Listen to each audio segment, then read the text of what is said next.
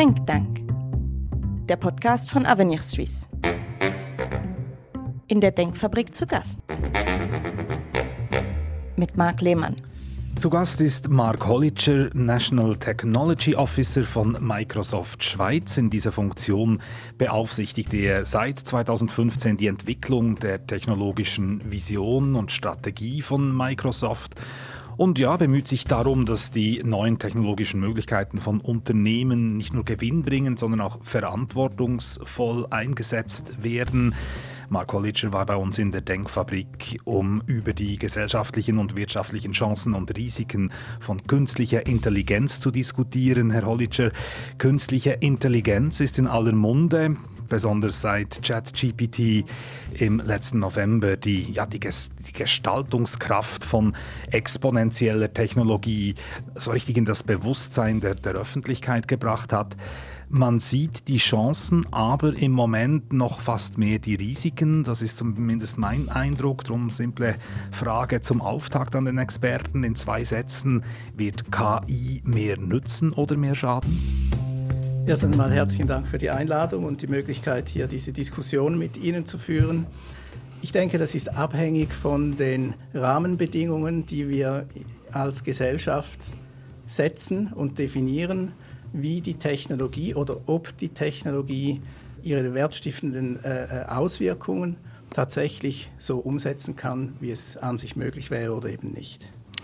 Manche befürchten ja, künstliche Intelligenz würde den Menschen dereinst überflüssig machen. Sind das übertriebene Ängste? Zum jetzigen Zeitpunkt und auch mit dem Wissensstand und dem Stand der Technologie würde ich sagen, auf jeden Fall. Weil ähm, um, damit so etwas eintreffen kann, müsste ja die künstliche Intelligenz eine Art von Bewusstsein entwickeln und entkoppelt eigentlich Entscheidungen treffen in einem Ausmaß, wie das heute noch nicht annähernd der Fall ist. Mhm. Und hier gilt es auch zu unterscheiden zwischen wirklich, was verstehen wir unter Intelligenz, nämlich die Fähigkeit, gewisse Zusammenhänge in ihrem Kontext zu verstehen und davon gewisse Handlungsempfehlungen abzuleiten und dem Bewusstsein, dass wirklich eine ganzheitliche Einordnung auch der eigenen Existenz in die erweiterte Umwelt erfordert und auf, diese, auf dieser Grundlage dann eigenständig, ohne äußere Einflüsse, Entscheidungen treffen kann. Mhm. Davon sind wir noch sehr weit entfernt. Und ich zweifle ehrlich gesagt auch, dass es jemals so weit kommen wird. Eben KI ist ja wahnsinnig gut im Verarbeiten von riesigen Mengen von Daten und das kann einem halt dieses mulmige Gefühl irgendwie vermitteln, nicht, dass uns diese Technologie irgendwann mal über den Kopf wächst. Mhm. Darum ist es enorm wichtig, dass wir uns alle ein grundlegendes Verständnis der Mechanik hinter der künstlichen Intelligenz aneignen. Und vereinfacht gesagt haben wir es mit Prognosemaschinen zu tun. Mhm. Weil künstliche Intelligenz ist nichts anderes als die Automatisierung der Prognose. Also die Wahrscheinlichkeit, dass ein gewisses Ereignis eintrifft, dass wir es mit einem gewissen Phänomen oder Thema zu tun haben. Die abschließende Entscheidung allerdings, das ist der Ort oder das Moment, wo es kritisch werden kann. Und es gibt Systeme, welche auch diese äh, abschließende Entscheidung automatisieren. Das wären dann vollautomatisierte Systeme. Der große Teil der Anwendungen, die heute vorhanden sind, sind allerdings an diesem entscheidenden Punkt noch mit, oder da ist der Mensch involviert, oder wir, mhm. wir sprechen von Human in the Loop, weil Dinge wie Empathie, Kreativität, Humor, die lassen sich heute und auf absehbare Zeit nicht automatisiert. Das wollte ich gerade nachfragen. Eben so menschliches Denken, Fühlen vor allem auch, mhm. ähm, das wird uns KI noch nicht abnehmen. Sie sprechen ganz vorsichtig von im Moment. Ja. Kann sich noch ändern. Es gibt sicher Entwicklungen, oder vor allem wenn Sie sagen, dass äh, die Wahrnehmung der Umwelt ähm, noch granularer wird oder dass diese Maschinen eben auch äh, bis zu einem gewissen Grad ihre Umwelt erfühlen oder, oder Dinge visuell wahrnehmen. Da wird es ganz sicher noch Entwicklungen geben. Aber von dem bis zu diesem selbstbewussten, unabhängigen Handeln ist es dann doch noch ein, ein großer Schritt versuchen wir von der ganz philosophischen Ebene ein bisschen in die sachlichere zu, zu gelangen. Also die Nachfrage nach künstlicher Intelligenz, die ist äh, groß. Noch nie wurden Anwendungen schneller adaptiert. Sie haben uns da eine eindrückliche Grafik gezeigt mit einer schwindelerregenden Kurve nach oben, wie, wie rasend schnell das zum Beispiel mit ChatGPT jetzt gelaufen ist. ChatGPT ist da in unser Leben eingedrungen, viel schneller als zum Beispiel andere bahnbrechende Innovationen, wenn man ans Smartphone denkt, ans Internet, viel längere Zeit gebraucht hat, bis so viele User äh, das angewendet haben wie jetzt ChatGPT. Ist es das, was uns vielleicht auch überfordert, dieses, dieses wahnsinnige Tempo? Sie haben es an, anfangs erwähnt, oder wir haben es mit exponentiellen Technologien zu tun. Und die Entwicklung in diesem Bereich ist in der Tat atemberaubend. Das führt dazu, dass politische, gesellschaftliche Institutionen, aber auch eben Individuen, einzelne Personen Mühe bekunden, mit dieser enormen Geschwindigkeit äh, Schritt zu halten. Umso mehr ist es wichtig, dass wir ein, ein Grundverständnis dieser technologischen Zusammenhänge entwickeln. Und damit meine ich nicht, dass wir alle Programmiererinnen werden müssen oder dass wir Computerprogramme schreiben, sondern dass man beispielsweise versteht, künstliche Intelligenz ist fortgeschrittene Statistik, die eben viel rechnen kann. Die viel rechnen kann und die gewisse, eine gewisse Prognosefähigkeit hat um damit eben die Beurteilungsfähigkeit von solchen Phänomenen auf eine faktenbasierte Basis zu stellen. Aber weil ja alles so, wie soll ich sagen, nicht nur schnell geht, sondern auch so umfassend ist, so umspannend, weltumspannend einerseits, andererseits mhm. aber auch was die, die, äh, die Bereiche angeht, wo künstliche mhm. Intelligenz eine Rolle spielt, nämlich wahrscheinlich fast überall, mhm. Macht es ja wahrscheinlich erst recht schwierig zu verstehen. Ich denke, da ist die Aufgabe von Unternehmen, aber eben auch äh, des, des Ausbildungssystems wie des politischen Diskurses, die Sensibilisierung für diese Zusammenhänge zu thematisieren. Und zwar proaktiv.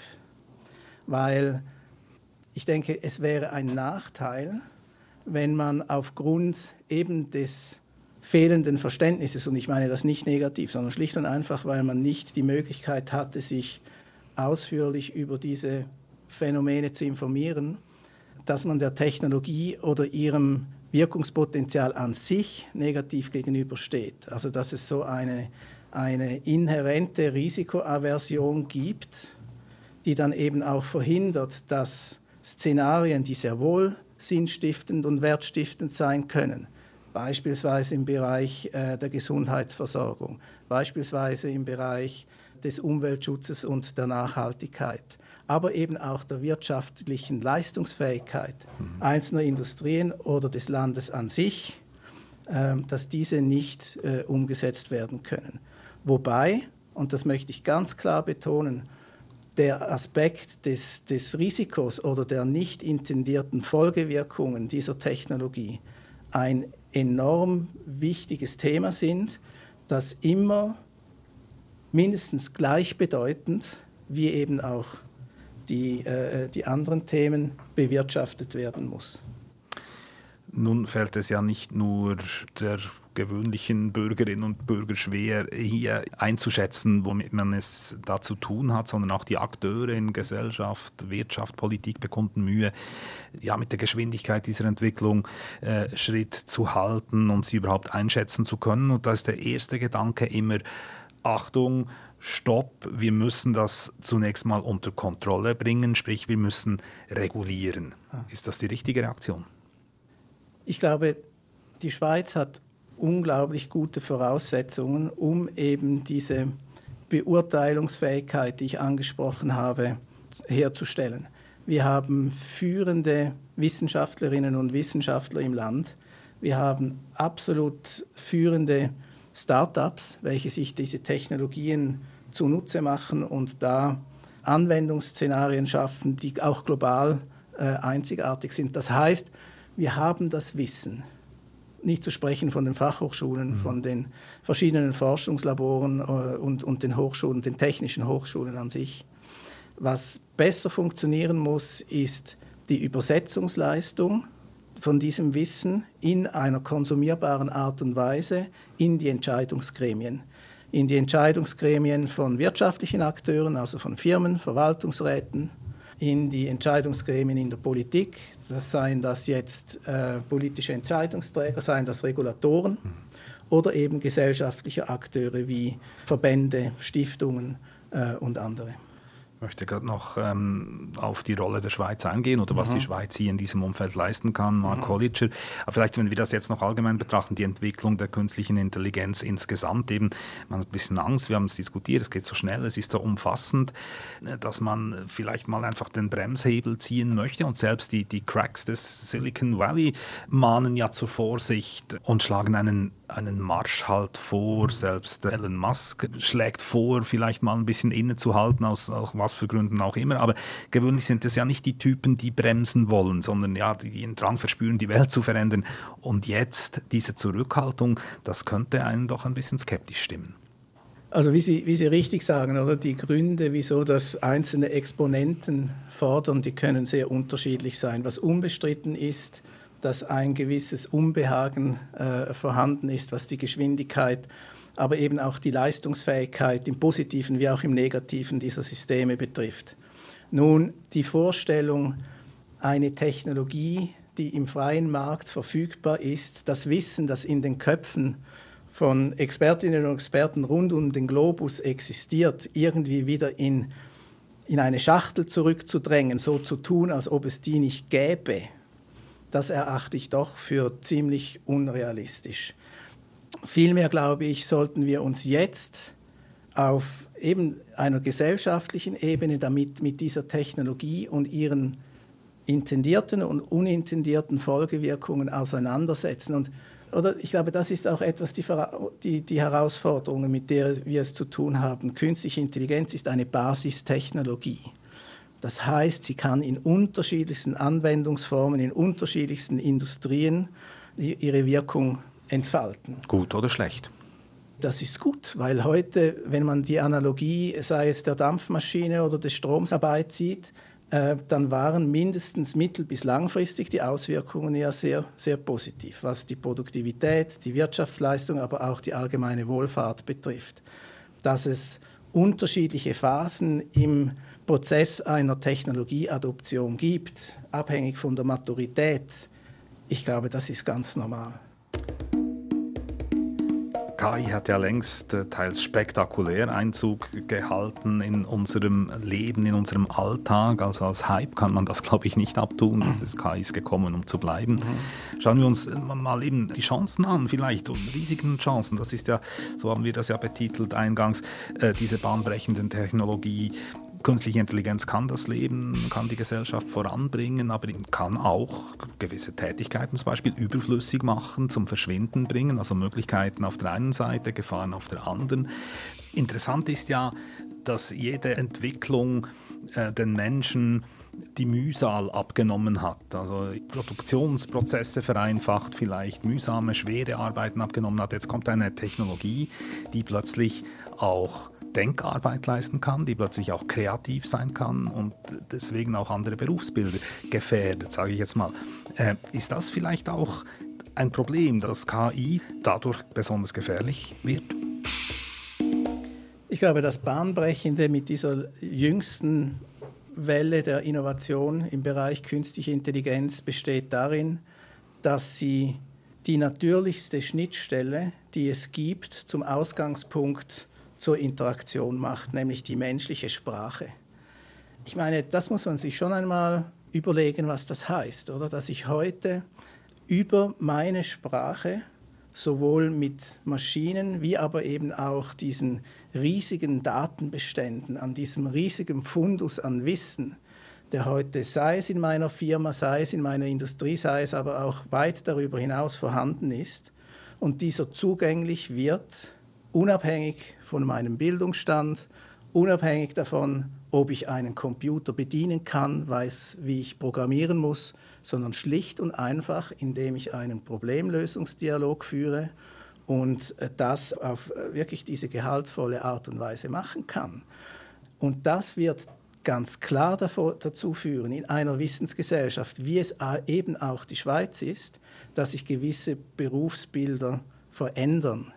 Ich glaube aber auch, dass der große Unterschied zu dieser Form der künstlichen Intelligenz in Abgrenzung zu vorhergehenden Entwicklungsschritten darin besteht, dass wir es weniger mit der durchgängigen Automation mhm. von Berufsbildern zu tun haben, sondern dass einzelne Tätigkeitsbereiche aus einem Berufsbild automatisiert oder unterstützt werden können. Das ist ein ganz entscheidender Unterschied. Ebenso repetitive Aufgaben vielleicht, die effizienter erledigt werden können durch, durch Maschinen, monotone Arbeiten. Da gibt es eben das schöne Bild, ja gut, wenn wir das dann los sind, können wir uns ähm, ums Strategische, ums Kreative kümmern. Ist das nicht auch ein bisschen Wunschdenken, weil dann plötzlich eben die künstliche Intelligenz auch da besser wird als wir?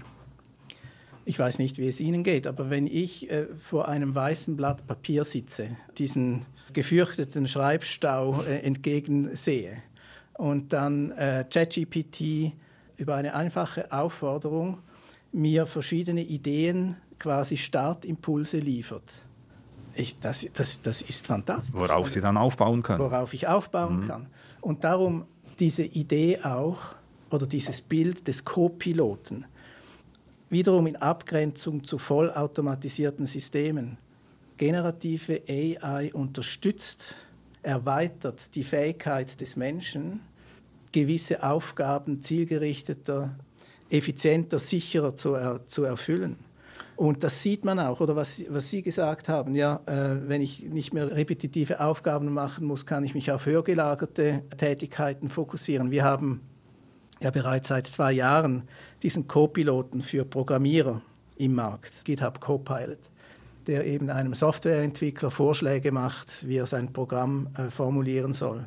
Und dort sehen wir ganz klar, also 88 Prozent der Programmiererinnen sagen, dass sie zufriedener sind mit ihrer Arbeit, mhm. weil sie eben diese langweiligen Routineaufgaben nicht mehr leisten müssen dass sie weniger Zeit damit verbringen, schlicht und einfach mit, mit der Suche. Oder es gibt Untersuchungen oder Studien, die zeigen, dass wir bis zu einem Drittel unserer Zeit, unserer Arbeitszeit mit der Informationssuche verbringen. Heute besteht die Möglichkeit, wiederum über eine simple Frage eine logisch formulierte Antwort, kontextsensitiv zu bekommen, die mir nicht nur Zeit, sondern auch, auch äh, Arbeitsschritte erspart. Ja, die, die, Informationssuche, die hat ja auch äh, oder führt auch dazu, dass wir uns mit dem Thema auseinandersetzen, vielleicht in ein Thema reinwachsen. Und wenn uns jetzt schon die Ergebnisse geliefert werden, auf die wir dann aufbauen mhm. müssen, fehlt uns vielleicht ein mhm. bisschen die Basis dann dafür, mhm.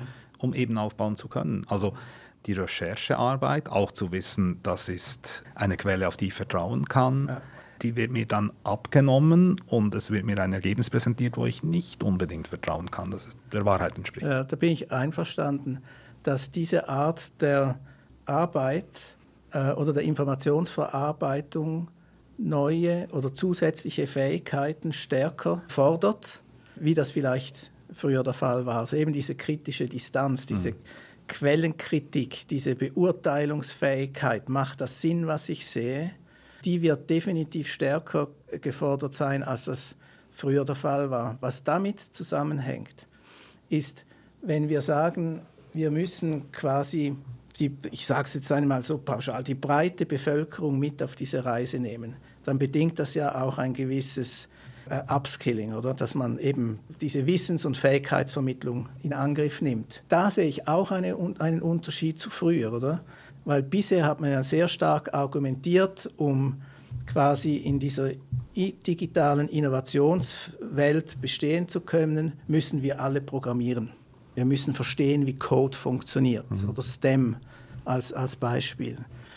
Ich glaube, dass in einer Welt, die von generativer künstlicher Intelligenz geprägt ist, diese Fähigkeiten nach wie vor wichtig sind, aber sie werden komplementiert eben genau über diese Kritikfähigkeit, über das, das vernetzte Denken und Einordnen von Informationen in den relevanten Kontext. Also letztlich werden auch wir als Menschen dank der künstlichen Intelligenz intelligenter. das ist ein großes Wort. Nein, aber ich glaube, es braucht, es braucht andere, andere Ansätze, um die, die Möglichkeiten eben wiederum auch verantwortungsvoll, oder? Mhm. Weil das, das ist ein, eine Frage, oder? Die, das Hinterfragen der Informationen, die aus solchen Systemen bereitgestellt werden, die nicht einfach unkritisch für bare Münze, das, das ist wichtig, oder? Weil das hat eben auch mit dieser Verantwortlichkeit zu tun und ist eine Kompetenz, ähm, die künftig zum Rucksack von uns Wissensarbeiterinnen und Wissensarbeitern gehören muss. Das ist ja auch Ihr Jobprofil, Mark Holliger. Eben Sie sind National Technology Officer eines Weltkonzerns, Microsoft. Was macht eine solche Funktion in der Schweiz? Microsoft hat sich entschieden, praktisch in allen Ländern diese Rolle zu installieren. Und ich sehe mich eigentlich als Übersetzungsmaschine. Oder, oder etwas, Sie, etwas. Sie sprechen auch schon in, in KI. Ja, genau. Also, um es etwas sympathischer zu formulieren als Erklärbär.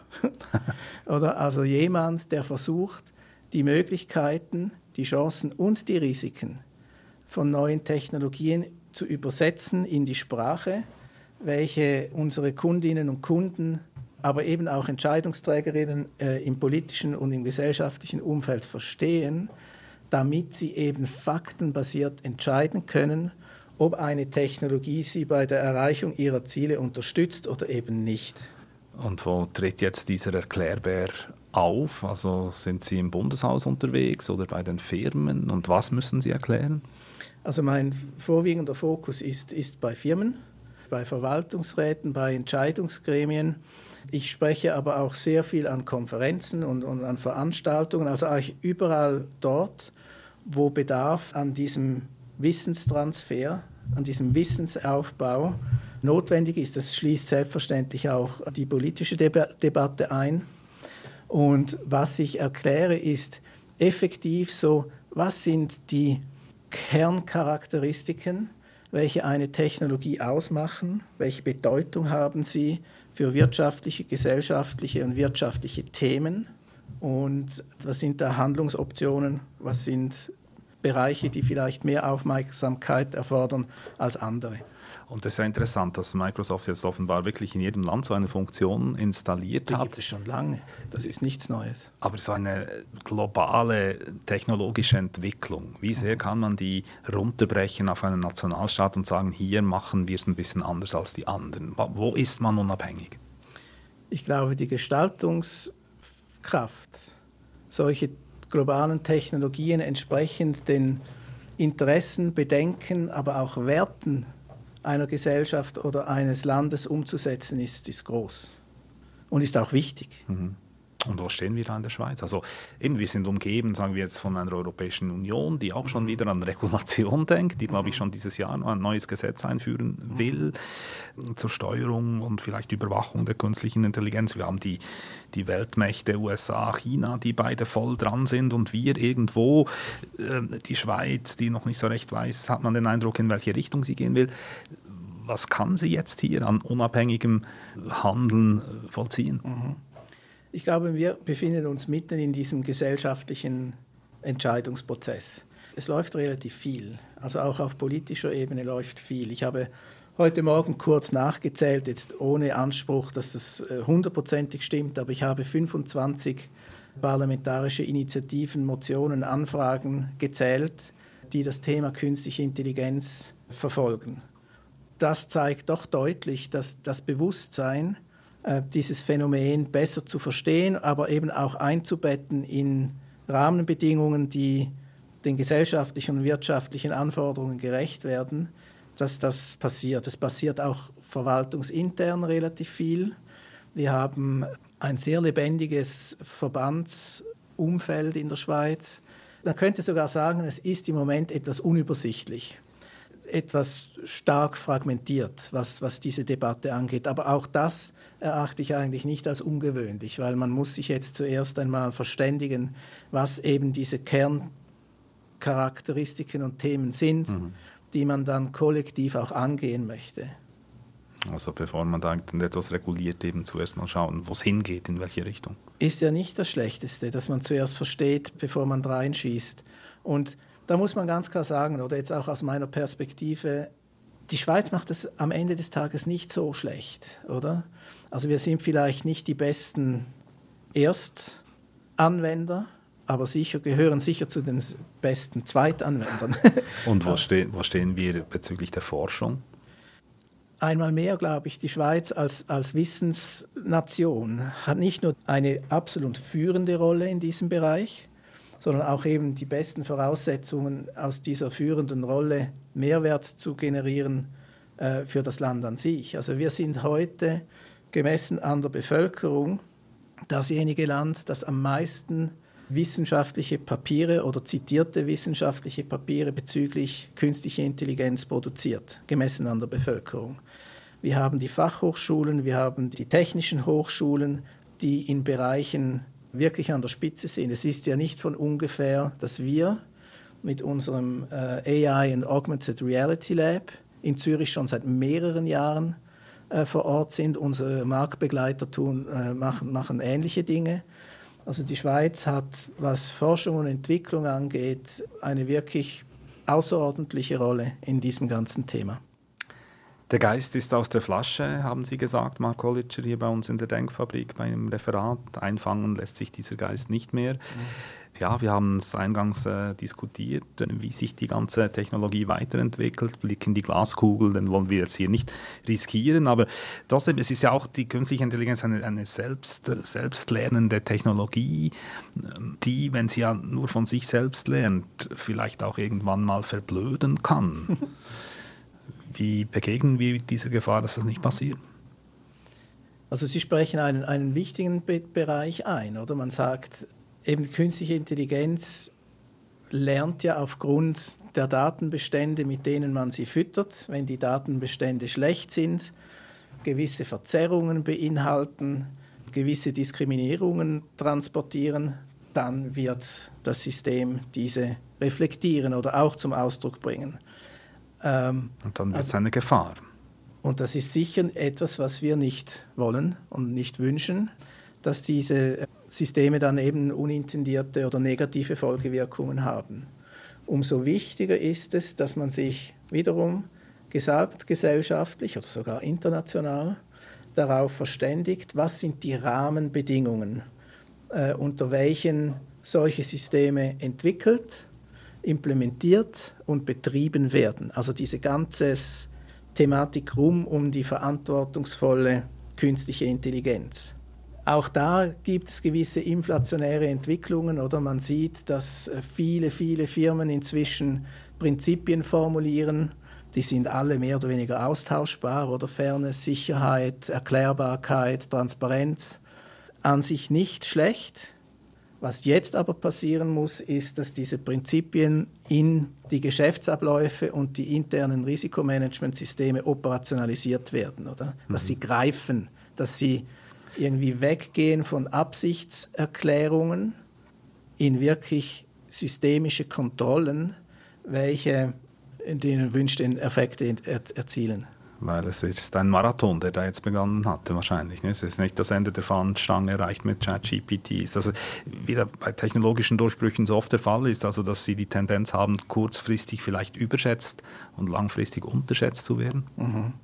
Also ich sehe das als einen tiefgreifenden Paradigmawechsel, der uns für den weiteren Verlauf der Geschichte äh, sowohl begleiten wie auch prägen wird, oder?